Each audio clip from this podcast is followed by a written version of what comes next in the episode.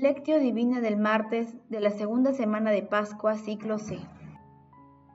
El viento sopla donde quiere y oyes su ruido, pero no sabes de dónde viene ni a dónde va.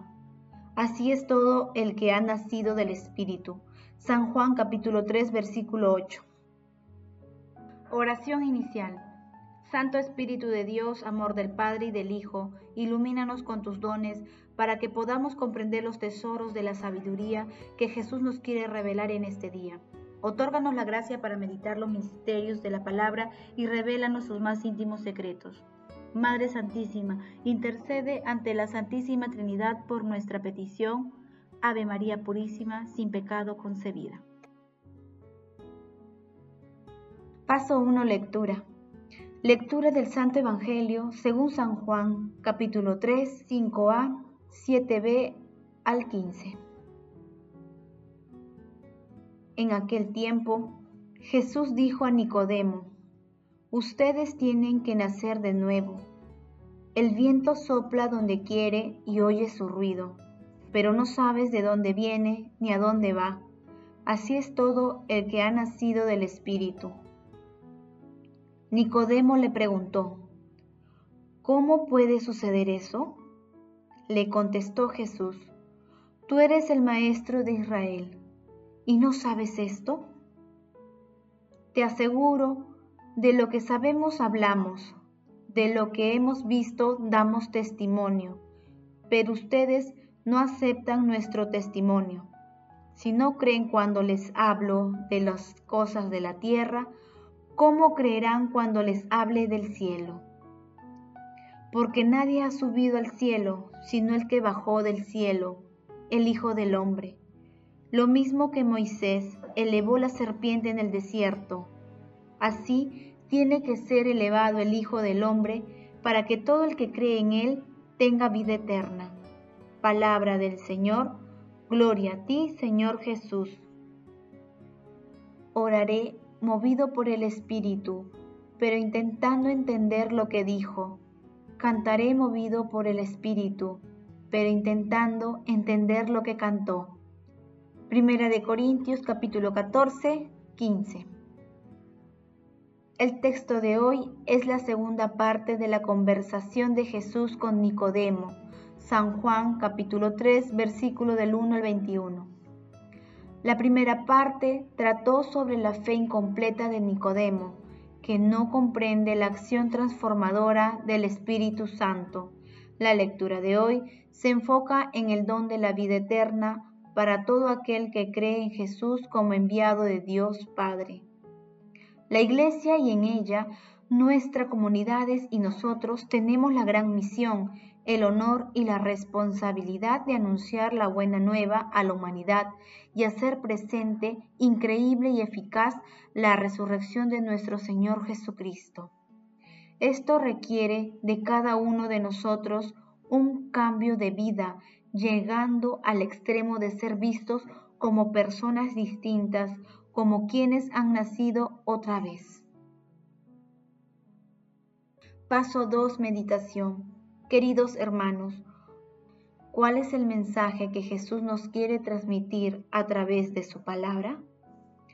Jesús insiste en que aspiremos a las realidades celestiales, dejando que el Espíritu Santo actúe en nosotros para que la fe brote en nuestros corazones y se manifieste en nuestra vida cotidiana. Si actualizamos el mensaje de nuestro Señor Jesucristo al vaivén de nuestros días, nos damos cuenta que muchas veces somos como Nicodemo, al anteponer la lógica humana a la lógica divina. Esto ocurre cuando las personas, instituciones, partidos políticos y gobernantes promueven los vanos orgullos, el egoísmo, el aborto, la eutanasia, la ideología de género y otros constructos humanos que están alejados de los preceptos cristianos. Ante esta situación es necesario que la humanidad vuelva sus ojos a la palabra y la misericordia del Señor, que es fuente de eternidad, en la que Jesús revela una vida nueva a través de su pasión, muerte y resurrección. Y la fe es un fundamento que necesitamos para participar de esta realidad presente y eterna. Por ello, invocando al Espíritu Santo, analicemos cómo está nuestra fe en la vida nueva, presente y futura que Jesús nos promete. La situación que atraviesa la humanidad nos sensibiliza para que el Espíritu Santo actúe en nosotros. ¿Defendemos la fe cristiana ante las corrientes mundanas? Que las respuestas a estas preguntas nos ayuden a todos a renovar nuestras vidas aceptando la presencia transformadora del Espíritu Santo para vivir de acuerdo con las enseñanzas de nuestro Señor Jesucristo. Jesús, María y José nos aman. Paso 3. Oración. Padre Eterno, haznos capaces de anunciar la victoria y el poder de Cristo resucitado para que poseemos en plenitud los dones visibles que hemos recibido como prenda de los futuros. Amado Jesús, tú que entregaste la vida dando la mayor prueba de amor por nosotros, renuévanos con el Espíritu Santo para ser dignos discípulos tuyos. Otórganos la gracia de aumentar nuestra fe, de conocerte más y ser testimonio de tu amor en nuestras vidas.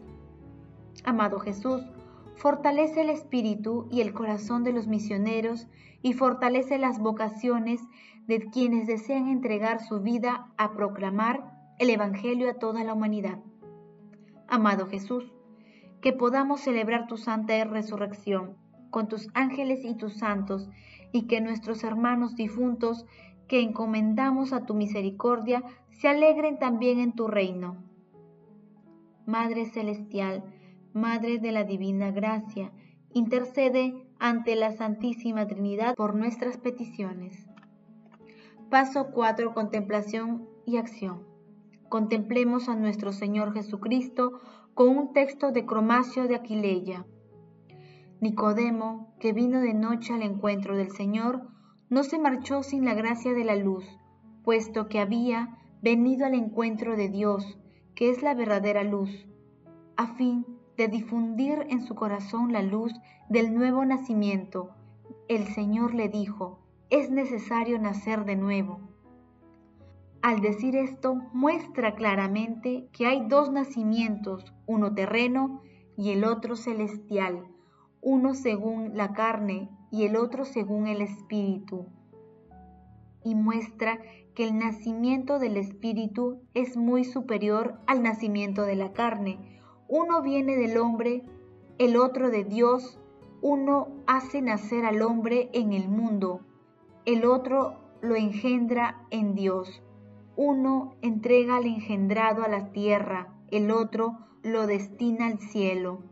Con uno se entra en posesión de la vida temporal, con el otro se posee la vida eterna. Uno, por último, hace hijos de los hombres, el otro hijos de Dios. En efecto, el nacimiento espiritual se lleva a cabo de un modo totalmente visible, mientras que el otro es visible. Lo que se realiza en el lavado del bautismo no se ve, Solo la asamblea de los fieles comprenden espiritualmente que uno baja pecador a la fuente y sale de ella limpio de todo pecado. Por consiguiente, es feliz y verdaderamente celestial el nacimiento que de hijos del hombre hace hijos de Dios. Este nacimiento espiritual transforma de viejos en niños. Los que han sido regenerados por el bautismo renacen en la inocencia tras haber sido despojados del viejo error y de la malicia del pecado. Y es el seno espiritual de la Iglesia el que concibe y da luz a los hijos de Dios. Queridos hermanos, sigamos dispuestos a lanzarnos a la aventura del Espíritu en estos momentos difíciles. No dejemos de orar para que la humanidad renazca en el Espíritu. No dejemos de orar. Empleemos incluso nuestras propias palabras, dirijámonos a Dios como verdaderos hijos, aunque Él conoce nuestras necesidades, contémosle con confianza filial nuestras dudas, anhelos, necesidades, alegrías, tristezas y preocupaciones. Pidámosle perdón por nuestros pecados, acudamos con arrepentimiento a su misericordia. Glorifiquemos a la Santísima Trinidad con nuestras vidas. Oración final.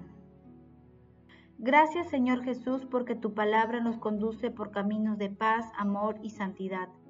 Espíritu Santo, ilumínanos para que la palabra penetre lo más profundo de nuestras almas y se convierta en acción.